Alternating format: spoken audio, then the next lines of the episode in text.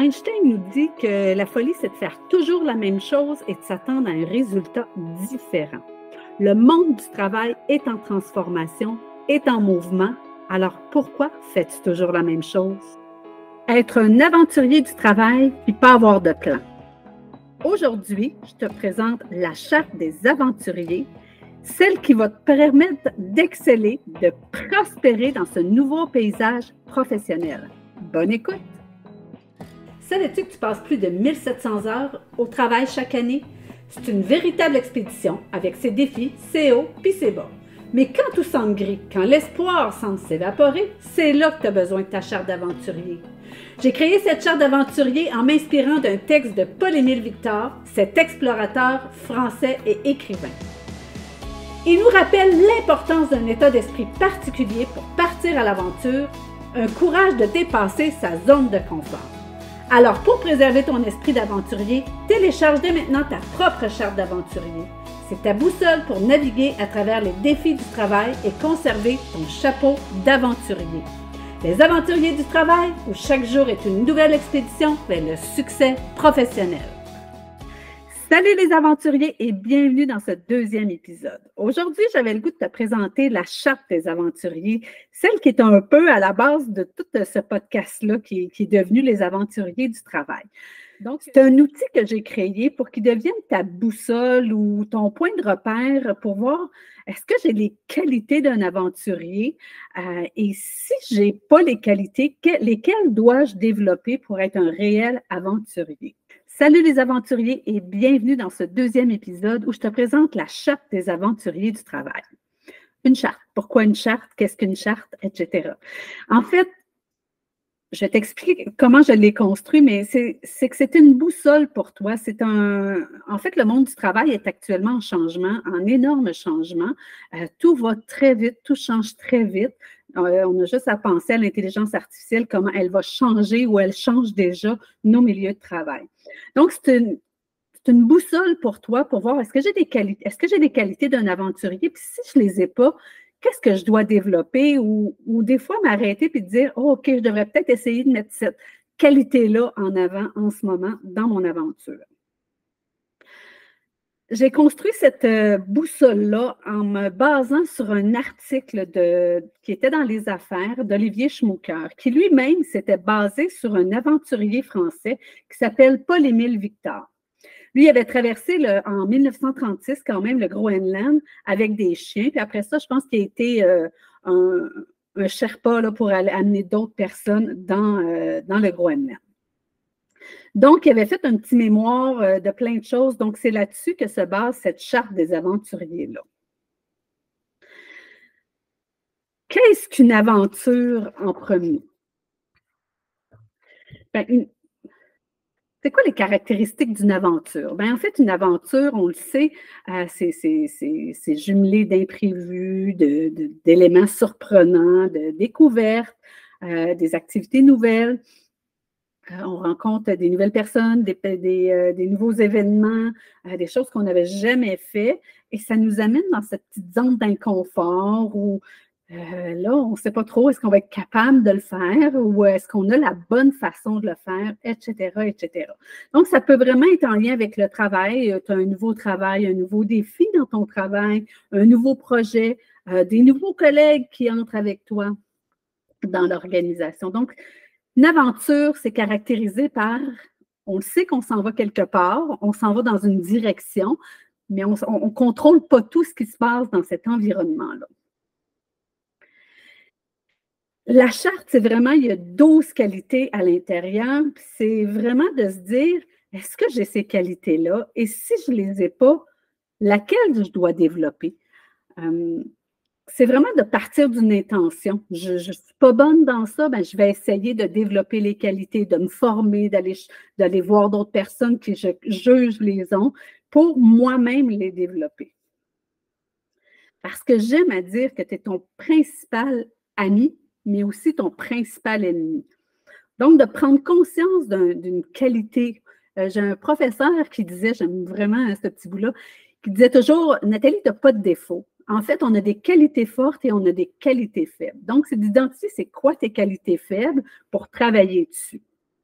Donc, c'est vraiment de développer, on va dire, les soft skills ou les, les ces, petites qualités-là, tes compétences dans le savoir-être d'un groupe, d'un collectif, etc. Parce que quand on travaille dans une organisation, il y a le je, donc moi, l'individu, qui arrive dans le nous. Et quand on arrive dans un collectif, ça vient avec des responsabilités. On ne veut pas que le groupe soit obligé de nous tirer, de nous amener euh, continuellement. On doit donc fixer des objectifs pour être capable de bien intervenir et de collaborer, contribuer au groupe. Je vais te faire une lecture euh, je vais faire une tournée euh, de l'ensemble des euh, qualités d'un aventurier. Il y en a d'autres, comme je te disais. Donc, la première, c'est vraiment d'avoir un esprit d'entreprise. C'est quoi un esprit d'entreprise? C'est vraiment de, il y a un problème où je sens qu'il y a un besoin, je ne sais pas moi, les gens s'enfargent tout le temps à cet endroit-là, bien, il y a quelque chose qui se passe, donc on doit se mettre en mode solution pour essayer de trouver une solution à au fait que les gens s'en fâchent tout le temps là. Donc, c'est, on est vraiment un pionnier du possible. Il y a quelque chose de possible. Il y a une citation d'un auteur qui dit euh, Ils ne savaient pas que ça n'existait pas, ils l'ont fait. Donc, c'est de se dire ben, il y a quelque chose à faire, on sent qu'il y a un problème, un besoin, on va y répondre. Le deuxième, c'est vraiment d'être le questionnement, la curiosité, la créativité. Ça doit vraiment être ton, aliment, ce qui t'alimente à tous les jours. Personnellement, j'aime écouter des balados. Je fais plusieurs lectures dans plusieurs domaines. Euh, je, me, je m'intéresse aux gens, à ce qu'ils font. Euh, quand tu dis ça, qu'est-ce que tu veux dire? Je ne comprends pas trop. Donc, poser des questions, euh, essayer de comprendre l'univers de l'autre, lire, apprendre continuellement, écouter des balados, des documentaires c'est ce qui fait qu'on est capable après ça de faire des liens avec plein de choses. Donc, vraiment une curiosité inégalée. Donc, as placé aussi en, en, bâtisseur de pont ou mentalité solution, ça revient un peu à, l'esprit d'entreprise, mais bâtisseur de pont est plus fort parce que euh, souvent, on va mettre des barrières. Ah non, mais on ne peut pas faire ça, euh, ça, on l'a toujours fait comme ça. Hmm, et si, et si on essayait, et si on faisait, euh, il y a peut-être moyen de passer à côté. Donc, où est-ce qu'on peut faire un pont dans la situation actuelle? Avoir son sang-froid. On le sait, quand arrive quelque chose, on, perd un peu notre boussole. Euh, personnellement, cet été, je suis partie en aventure en vélo, euh, mon rack a brisé et tout de suite, ça comme OK, qu'est-ce que je fais? Donc, c'est de garder son sang-froid. Moi, je dis à dire, ben, arrête-toi, respire, puis après ça, réfléchis. Donc, il y a une solution à quelque part, c'est juste que tu ne vois pas en ce moment-là. Donc, c'est de garder son sang-froid à travers tout ça.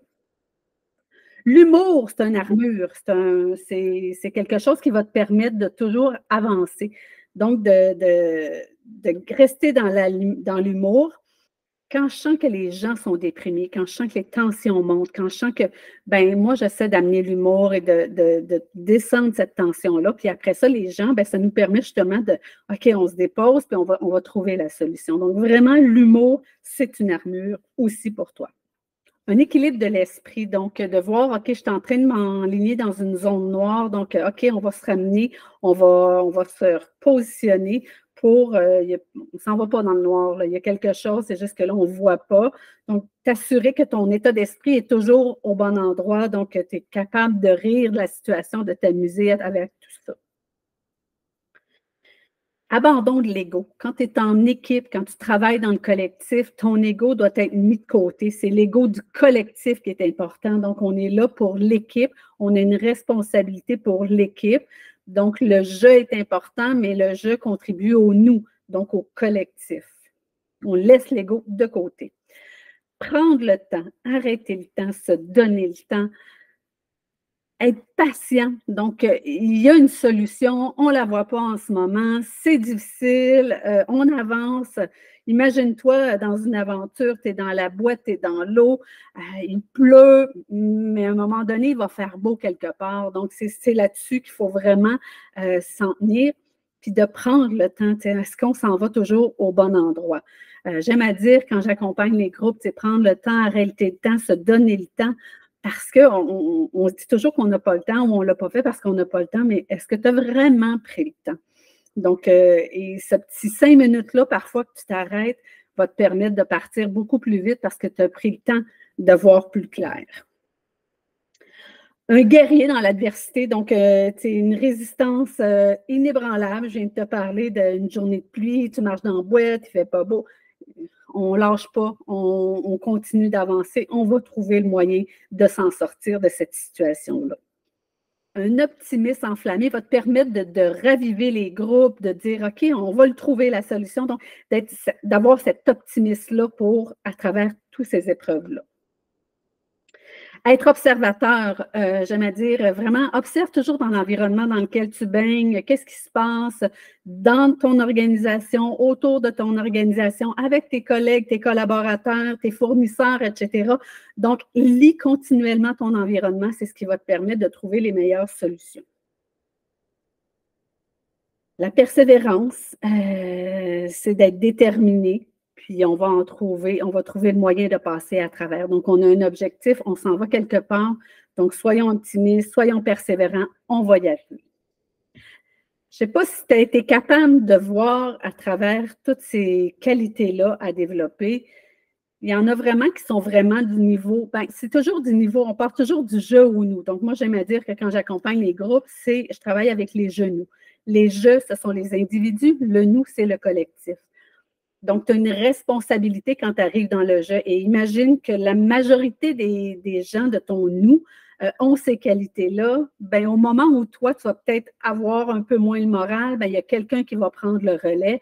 Donc, c'est vraiment de toujours s'assurer que le nous va bien, mais le jeu aussi doit bien aller dans tout ça.